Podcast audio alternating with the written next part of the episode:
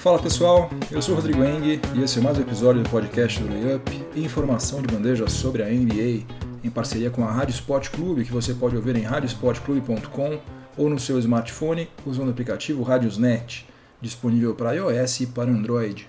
Hoje é um dia 17 de dezembro de 2018, uma segunda-feira, e eu tô gravando esse episódio aqui que é o número 140, 140 episódios já do podcast do Layup. E vamos à pauta de hoje, né? Quais serão os assuntos abordados no nosso episódio de hoje?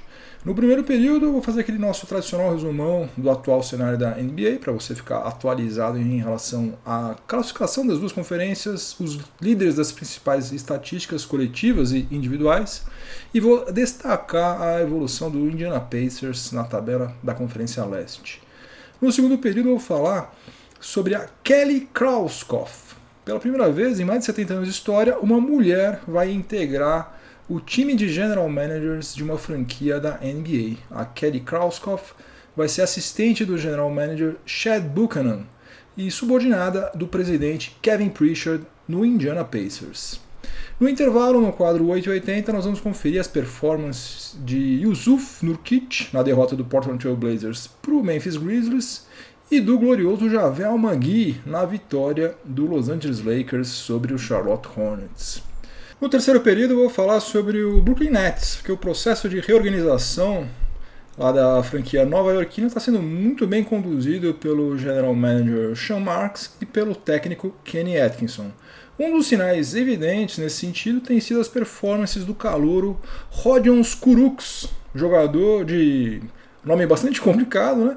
mas com potencial para fazer carreira longa e próspera na NBA.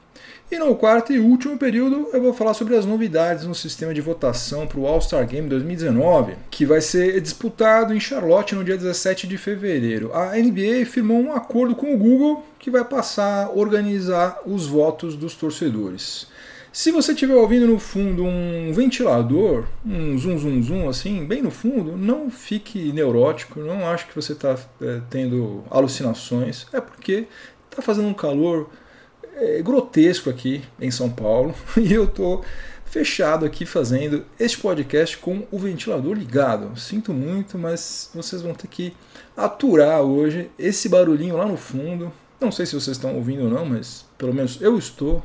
Eu sou um cara chato com barulho pra caramba, muito chato. Só que hoje não tem outra alternativa. Então chega de delongas, vamos ao que interessa. O podcast do Layup está no ar. Já foram disputadas 442 partidas da fase de classificação, que corresponde a 35,9% da temporada regular da NBA. Hoje, na tarde do dia 17 de dezembro de 2018, nós temos o Toronto Raptors liderando o leste com 23 vitórias e 9 derrotas, seguido pelo Milwaukee Bucks em segundo lugar com 19 vitórias e 9 derrotas, e o Indiana Pacers em terceiro com 20 vitórias e 10 derrotas. Já os três piores colocados do leste são Atlanta Hawks em último lugar com 6 vitórias e 23 derrotas, Cleveland Cavaliers em 14 com 7 vitórias e 23 derrotas, que é a mesma campanha do Chicago Bulls, que está em 13 mas está numa posição acima pelos critérios de desempate. Está merecendo destaque a subida de produção do Indiana Pacers, que está com a maior sequência de vitórias consecutivas atualmente na NBA. Venceu sete partidas seguidas sendo que só perdeu duas partidas nas últimas dez, né? E se você usar aquele critério de subtrair o número de derrotas em casa do o número de vitórias como visitante, o Pacers tem um saldo de 5, que é maior ou igual ao saldo de todas as franquias da Conferência Oeste. Nenhuma franquia da Conferência Oeste tem um saldo melhor do que o do Pacers atualmente. Ontem, no jogo contra o New York Knicks, mais uma vitória do Pacers, né? O Vitor Oladipo saiu de quadra com 26 pontos, 8 rebotes, 7 assistências e 5 roubos de bola. Em toda a história do Pacers, ele é o único jogador que já realizou uma partida nesses padrões. Aliás, não uma, mas duas, porque em fevereiro desse ano, contra o mesmo Knicks, ele marcou 30 pontos, pegou 8 rebotes, fez 9 assistências e 6 roubos de bola. Agora, eu não gosto de iludir os meus ouvintes, né? Precisa a gente considerar que das oito vitórias do Pacers nas últimas dez partidas, quatro foram contra times com campanhas negativas e apenas uma delas contra times da Conferência Oeste. Mesmo assim, é muito provável que o Pacers continue no topo do leste, pelo menos até meados de janeiro, porque até lá ainda vai ter mais partidas consideradas molezinha né, no seu calendário. Vai ter Hawks, vai ter Knicks, Cavs, Suns, enfim. Até o All-Star Break dá para o Pacers ficar nesse top 5 do leste aí fácil, fácil. Passando agora para a Conferência Oeste, o Denver Nuggets é o líder, apesar de todos os seus problemas de contusão, está com 20 vitórias e 9 derrotas, seguido pelo Golden State Warriors em segundo com 20 vitórias e 10 derrotas e pelo Oklahoma City Thunder em terceiro com 18 vitórias e 10 derrotas. Na rabeira do Oeste, como sempre, está lá firme e forte o Phoenix Suns com 6 vitórias e 24 derrotas em último lugar. Minnesota Timberwolves em 14 com 13 vitórias e 16 derrotas. E o instável Utah Jazz em 13 com 14 vitórias e 16 derrotas. Sobre o Wolves, você talvez se lembre que eles tinham se tornado o time com o melhor defensive rating da NBA logo depois da contratação do Robert Covington, né? Pois é, essa história aí não durou muito. Melhorando bastante, né? Sem dúvida alguma, mas hoje já estão em 15 em defensive rating nas últimas 10 partidas e em 18 considerando-se a temporada inteira. E falando em eficiência, o Golden State Warriors voltou a ser o líder em offensive rating, o Oklahoma City Thunder é o líder em defensive rating e o Milwaukee Bucks segue como líder em net rating. Somente três times ainda não sofreram pelo menos 10 derrotas, são eles Toronto Raptors, Milwaukee Bucks e Denver Nuggets. E somente quatro times ainda não alcançaram a marca de 10 vitórias: Phoenix Suns, Chicago Bulls, Cleveland Cavaliers e Atlanta Hawks. Quanto aos líderes das estatísticas individuais, nós tivemos algumas mudanças. James Harden continua cestinha, né? Tá com média de 30,9 pontos por partida. André Drummond do Pistons segue liderando em rebotes com média de 15,6 por partida. Uh, Russell Westbrook desbancou Kyle Lowry e agora ele é o líder em assistências, está com média de 10 assistências por partida cravado. O Westbrook também passou a ser o líder em roubos de bola, 2,4 roubos de bola por partida. Ração Whiteside lidera em bloqueios, né, em tocos, 2,9. Rudy Gobert do Jazz está com aproveitamento de 67,3% nos arremessos de quadra. O Bojan Bogdanovic do Pacers, melhor aproveitamento em chutes de 3 pontos, desbancou Stephen Curry, está com 48,9%. E o nosso Malcolm Brogdon do Milwaukee Bucks é o líder em aproveitamento nos lances livres, como ele já era antes, continuou, 97,8%. E uma curiosidade em relação a dois veteranos em atividade que estão correndo o risco de entrar para a história de uma forma negativa. O Jamal Crawford e o Vince Carter estão disputando cabeça a cabeça para ver quem tem mais derrotas em toda a história da NBA. Olha que coisa maluca isso aí. Um desses dois caras aí inevitavelmente vai se aposentar como sendo o jogador com maior número de derrotas na história da NBA. Nenhum jogador vai ter mais derrotas no currículo do que um desses dois. Eles estão brigando ali pau a pau. O páreo é duro porque Jamal Crawford está defendendo o terrível Phoenix Suns e ele está com 688 derrotas no currículo, enquanto Vince Carter está no não menos terrível Atlanta Hawks, coladinho em segundo lugar, com 686 derrotas, apenas duas derrotas a menos do que Jamal Crawford. Vamos ver quem é que vai ficar com esse mico na mão. Vamos falar agora sobre os jogadores da semana 9, que acabou de sair agora, vou deixar eu dar uma conferida. Sim, pela Conferência Leste. Olha só, isso aqui meio inusitado. Tadeusz Young, do Indiana Pacers, foi eleito o melhor jogador da semana 9 da Conferência Leste com média de 18,8 pontos, 9,8 rebotes, 3,8 assistências e o Pacers ganhou todos os quatro jogos que fez na semana 9. Já na Conferência Oeste, o melhor jogador da semana 9 foi James Harden do Houston Rockets, com média de absurdos 37 pontos por partida, 7,7 rebotes, 8,3 assistências e o Houston Rockets ganhou todos os três jogos que fez na semana 9. E para encerrar esse nosso primeiro período, eu vou listar quais partidas serão transmitidas na TV na semana 10. Lembrando que você pode assinar gratuitamente a newsletter do Layup e receber essa relação aí no seu e-mail. Ou se você quiser, você pode entrar a qualquer momento em layup.com.br, que está lá também toda a programação da NBA na TV. Mas, em todo caso, já que estamos aqui, vamos lá. Hoje, dia 17 de dezembro, às 23 horas, no Sport TV, tem Utah Jazz contra Houston Rockets. Amanhã, dia 18, às 22h30, também no Sport TV, temos Lakers e Brooklyn Nets. Quarta-feira, na verdade, já vai ser na, na, no primeiro segundo da madrugada de quinta-feira, no dia 20 de dezembro, às 0 hora, ESPN transmite Golden State Warriors contra Utah Jazz. Na rodada de quinta-feira, é, dia 20, né, às 23 horas pela Vivo, temos Rockets contra Miami Heat. Na sexta-feira tem rodada dupla na ESPN, dia 21, é, às 11 horas tem Bucks contra Celtics e na sequência, a 1h30 da manhã, já da madrugada de sábado, temos Pelicans contra Lakers. No sábado tem um jogo do Sport TV que também vai ser já na madrugada de domingo, vai ser a zero hora do domingo, dia 23, entre Thunder e Utah Jazz. E mais uma rodada dupla domingo, também no Sport TV, às 8 horas. Temos Washington Wizards contra Indiana Pacers e depois na sequência às 23 horas Minnesota Timberwolves contra Oklahoma City Thunder. No segundo período do podcast do Layup, em parceria com a Rádio Sport Clube, eu vou falar sobre uma mudança que está acontecendo bem aos poucos lá na NBA, que, como vocês sabem, a liga existe há exatamente 72 anos, né? desde 1946. E ela tem sido um universo predominantemente masculino durante todo esse tempo. Porém, aos poucos, bem aos pouquinhos, as coisas estão mudando. É, não sei se vocês se lembram, mas a Violet Palmer ela foi a pioneira no campo da arbitragem ela apitou a sua primeira partida da NBA em 1997 e a última em 2015, totalizando 919 jogos no seu currículo. Daí, depois dela, várias outras eh, mulheres ingressaram como árbitras lá na NBA, apesar de continuarem sendo minoria, né? E a Palmer, nossa, ela sofreu crítica de tudo quanto é lado, né? Jogadores, comentaristas e tal. Realmente ela segurou uma bronca pesada mas ninguém apita 919 jogos à toa, né? ela tinha competência.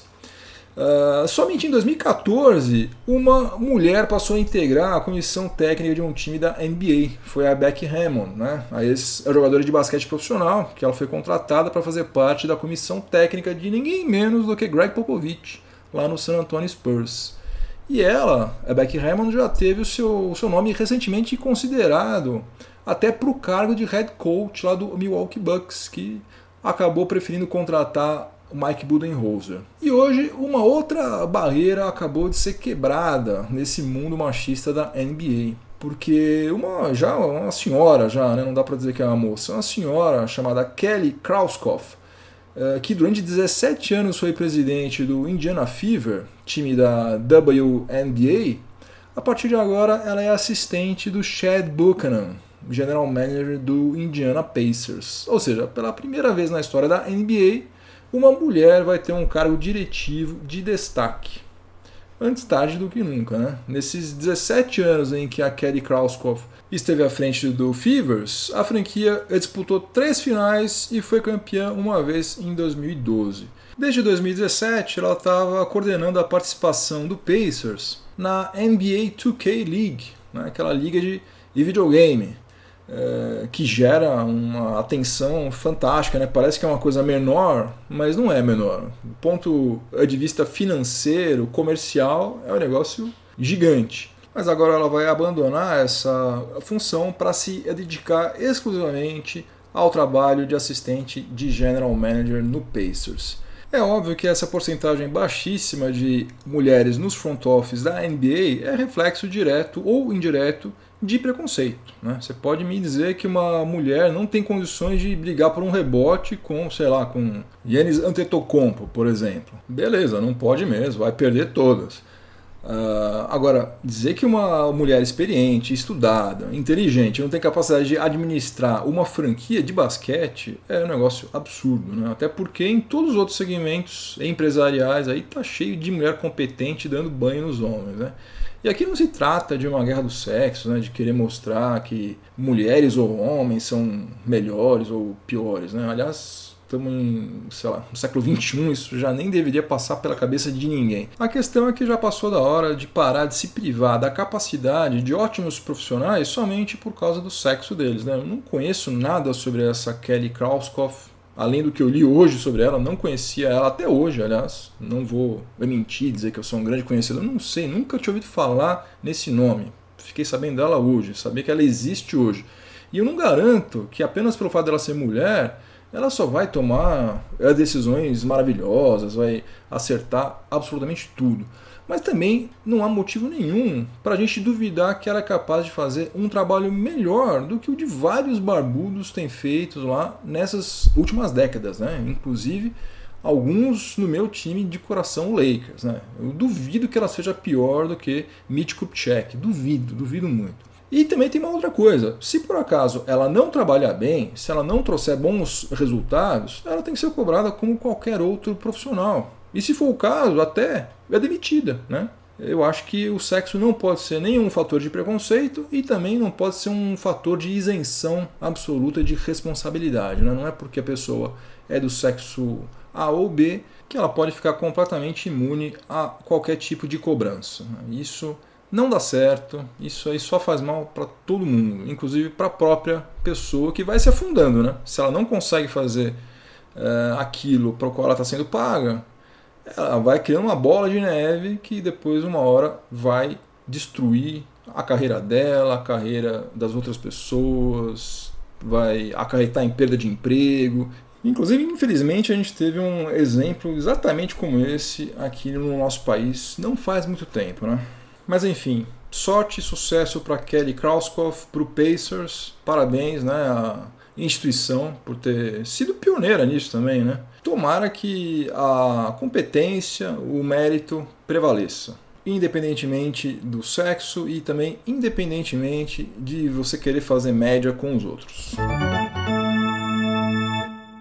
Intervalo no podcast do Layup em parceria com a Rádio Sport Clube. Hoje é dia do nosso quadro 8 e 80. Para quem não sabe como ele funciona, eu explico rapidinho. Eu seleciono duas performances da semana anterior, uma horrorosa, que é a 8, e uma maravilhosa, que é a 80.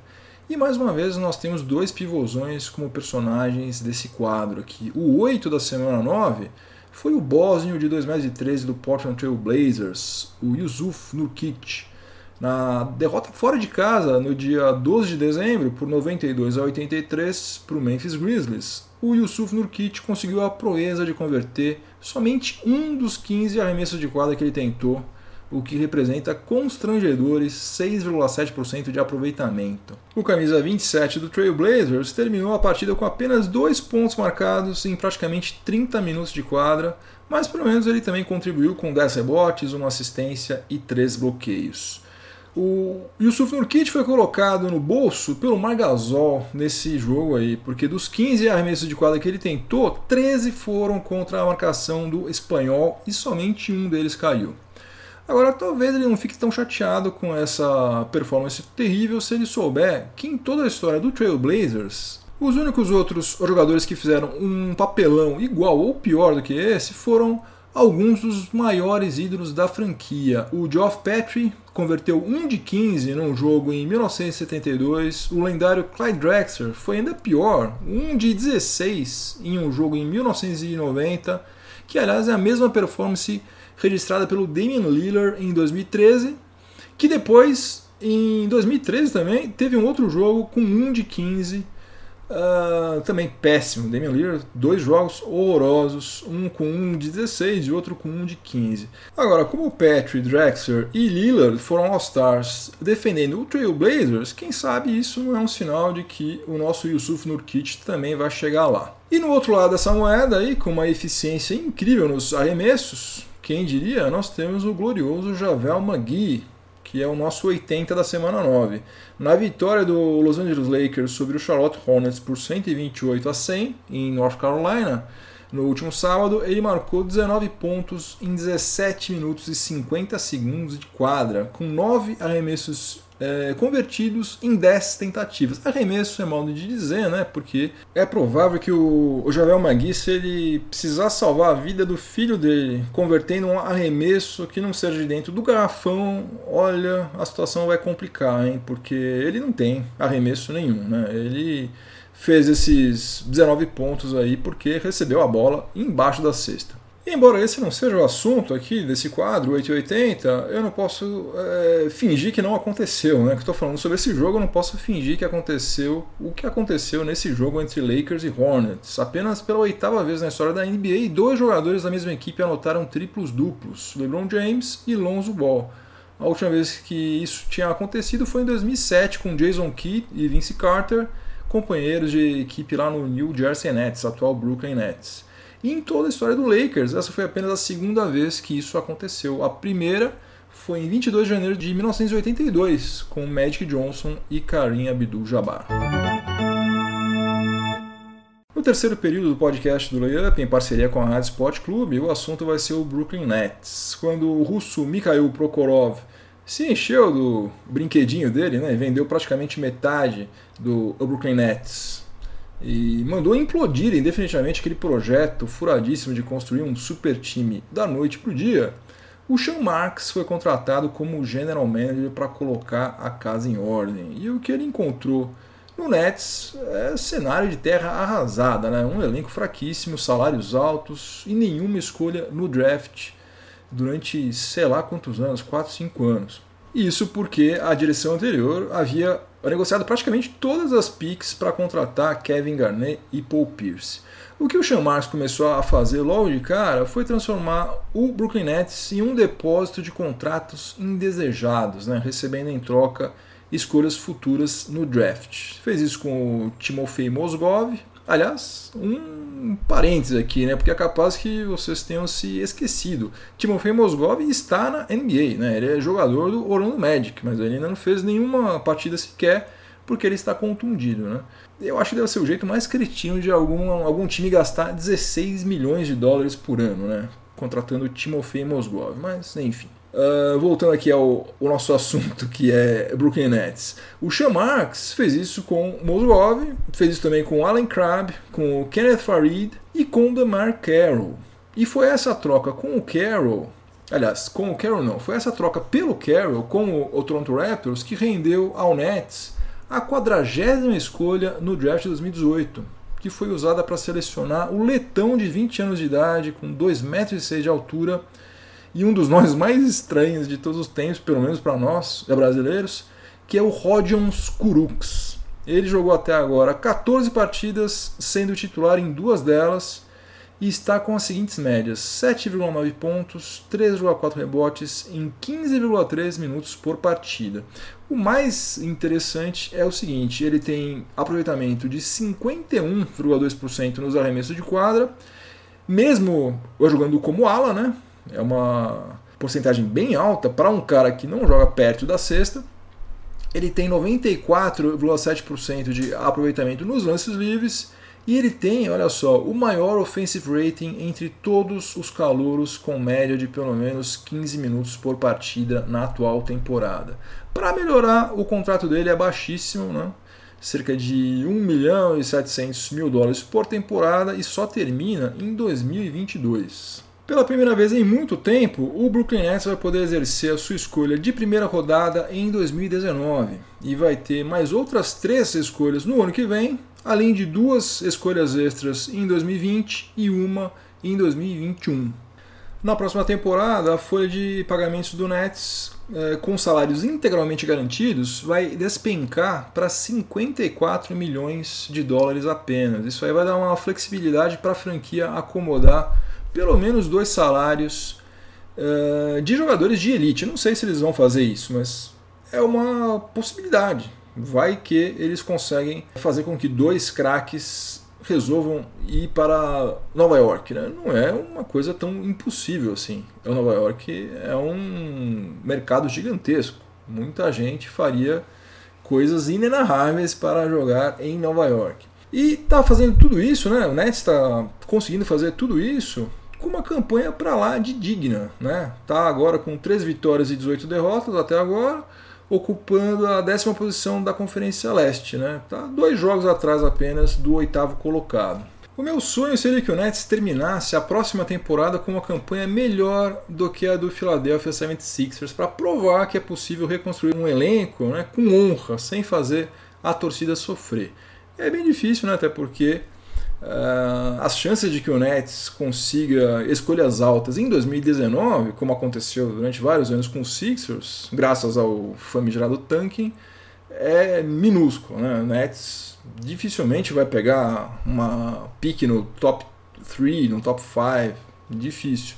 Mas quem sabe, né? Vamos torcer. No quarto e último período do podcast do Layup, em parceria com a Rádio Sport Clube, eu vou falar sobre o All-Star Game 2019. A NBA anunciou um acordo de parceria com o Google para organizar a votação do All-Star Game 2019. A 68ª edição do Jogo das Estrelas vai ser disputada no dia 17 de fevereiro na cidade de Charlotte e pelo terceiro ano consecutivo os próprios jogadores e jornalistas também vão se juntar aos torcedores na eleição. Como nos anos anteriores, o peso dos votos dos torcedores será de 50% e os outros 50% serão divididos entre jogadores e imprensa. Lembrando que jogadores podem votar em companheiros de equipe e até neles mesmos se eles quiserem. O Google deu um chega para lá no Twitter e no Facebook, né? Porque a partir de agora, durante alguns anos, não sabemos quantos anos ao certo, mas foi um acordo por mais do que um ano, podem ser dois ou dez, não sabemos. A partir de agora só vai ser possível votar no próprio site ou no aplicativo da NBA ou por meio do Google. A eleição vai começar antes da rodada de Natal, no dia 25 de dezembro, que já está virando a esquina, né? Natal já está chegando aí. E o feriado de Martin Luther King, que vai ser no dia 21 de janeiro. Então, entre o dia 25 de dezembro e o dia 21 de janeiro, todo mundo vai poder votar diariamente em cinco jogadores de cada conferência, sendo dois de backcourt, armadores e ala armadores, e três de frontcourt, alas, alas pivôs e pivôs. Uma novidade que foi introduzida nesse ano e cuja finalidade eu confesso que não entendi qual é, é a seguinte: foram criadas cinco datas nas quais os votos valem por dois quem votar nos dias 3, 4, 10, 11 e 21 de janeiro vai ter os seus votos computados em dobro. Sinceramente, não sei para que foi feito isso. Deve ter alguma lógica nisso aí, eu ainda não sei qual é. Se você souber, por favor, me conte. Há algumas semanas tinha sido divulgado que a Associação de Jogadores havia concordado com a transmissão ao vivo do draft do All-Star Game, ou seja, que as escolhas dos capitães de ambas as equipes seriam públicas. Mas pela nota que a NBA soltou hoje, parece que isso aí não vai acontecer. A informação oficial, pelo menos por enquanto, é de que os capitães e os titulares de cada time serão conhecidos em um programa de TV da TNT que vai ao ar no dia 24 de janeiro. E os reservas serão divulgados pela mesma emissora somente no dia 31 de janeiro. Então, pelo visto, se for isso mesmo, não vai ter aquele draft que talvez né, pudesse ser considerado constrangedor. Né? Ah, puxa vida, eu fui selecionado por último do meu time. Eu não sei se eu sou muito tranquilo demais, mas eu não teria problema nenhum com isso. Zero problema. Eu já tô no All-Star Game, gente. O que, que eu quero mais da vida? Mas enfim, aparentemente não vai ter a seleção ao vivo de quem foi para qual time, em qual ordem e tal. Uma pena. Para votar pelo Google, uh, que pelo visto vai ser o jeito mais simples, você só vai precisar pesquisar pelo nome do jogador. Então você entra lá no search do Google, coloca lá, sei lá, Nikola Jokic. Pronto, já vai ter uma forma de você votar nele. E eu já vou soltar a prévia dos meus 5 All-Stars de cada conferência, que eu me reservo ao direito de mudar até o dia 21 de janeiro, né? dependendo do que acontecer até lá. No leste, o meu quinteto ideal seria Kyrie Irving, Kyle Lowry, Kawhi Leonard, Yannis Antetokounmpo e Joel Embiid. E no Oeste eu convocaria Stephen Curry, James Harden, Kevin Durant, LeBron James e Nikola Jokic. Eu sei que Anthony Davis deveria estar na vaga do Nikola Jokic, mas eu sou fanboy assumido do Sérvio, que aliás é um dos principais responsáveis pela ótima campanha que o Denver Nuggets está fazendo até agora. E para fechar esse episódio de hoje, uma dica: o League Pass lá da NBA é, está grátis, está grátis até o dia 23 de dezembro. Então dá para você assistir muito jogo entre hoje, que é dia 17, e até o dia 23. Então, se você ainda não tem uma conta, é só você criar uma lá gratuitamente e ativar o período de experiência. Só que preste atenção para um detalhe, né? Porque quando você faz o cadastro, é obrigatório você informar os dados de um cartão de crédito internacional. Se você não cancelar o pacote até o dia 23 de dezembro, daí eles vão te cobrar automaticamente a anuidade integral no dia 24, algo em torno de 339 reais. Só que isso aí varia conforme a taxa de câmbio do dia, não é um negócio muito claro. Você pode ser que você pague mais do que isso. No mínimo você vai pagar 339 reais por ano. Mas se você se organizar minimamente, dá para você assistir jogos da NBA de graça durante 5, 6 dias aí no mole. Game over, acabou mais um episódio do podcast do Layup. Espero que vocês tenham gostado. Obrigado pela companhia. Na sessão abraços, um grande abraço para o meu grande amigo Guilherme Tosi. Guilherme Tosi foi meu companheiro de garrafão, pivôzão lá do Esporte Clube Pinheiros durante a década de 80. E hoje em dia é o cara manja absolutamente tudo de cerveja. Se você tiver com alguma dúvida em relação à cerveja, você procura Guilherme Tosi. O cara vai te dar uma aula. É, valeu, Tosi. Abração para você, cara. Saudade de você. E também para o Newton César Carlini Júnior. Newton César Carlini Júnior, muito obrigado. Tosi e Carline Júnior são os mais novos inscritos no canal do Layup no YouTube. Se você ainda não se inscreveu, faça que nem eles. Entre no site do Layup, layup.com.br. Você vai encontrar um, um, banner relativamente grande ali do YouTube. Você clica lá e você cai automaticamente na página, no canal, melhor dizendo, do Layup no YouTube. Se inscreva que você vai me ajudar demais fazendo isso. Eu quero chegar na, na meta dos mil inscritos. Estou muito longe ainda, mas devagarzinho eu chego lá. Uh, que mais que eu tenho para falar? Ah, sim, toda aquela coisa de sempre. Se você ainda não segue o Layup nas mídias sociais, siga. No Facebook e no Twitter é LayupBR. No Instagram é LayupNBA. que mais? Assim, se você estiver ouvindo esse episódio é, em alguma plataforma de podcast, aproveite para avaliar positivamente o podcast do Layup e se você estiver ouvindo na Rádio Esporte Clube, continue sintonizado por aí que vem mais informação esportiva de qualidade na sequência. Uma ótima semana para todo mundo. Tomara que refresque um pouco, né? Sinceramente, não é papo de elevador, não. Aqui tá um negócio terrível, meu. Tá um calor descomunal aqui em São Paulo. Uh, mas enfim, boa semana para todo mundo, muito juízo e até a próxima. Um abração. Tchau, tchau.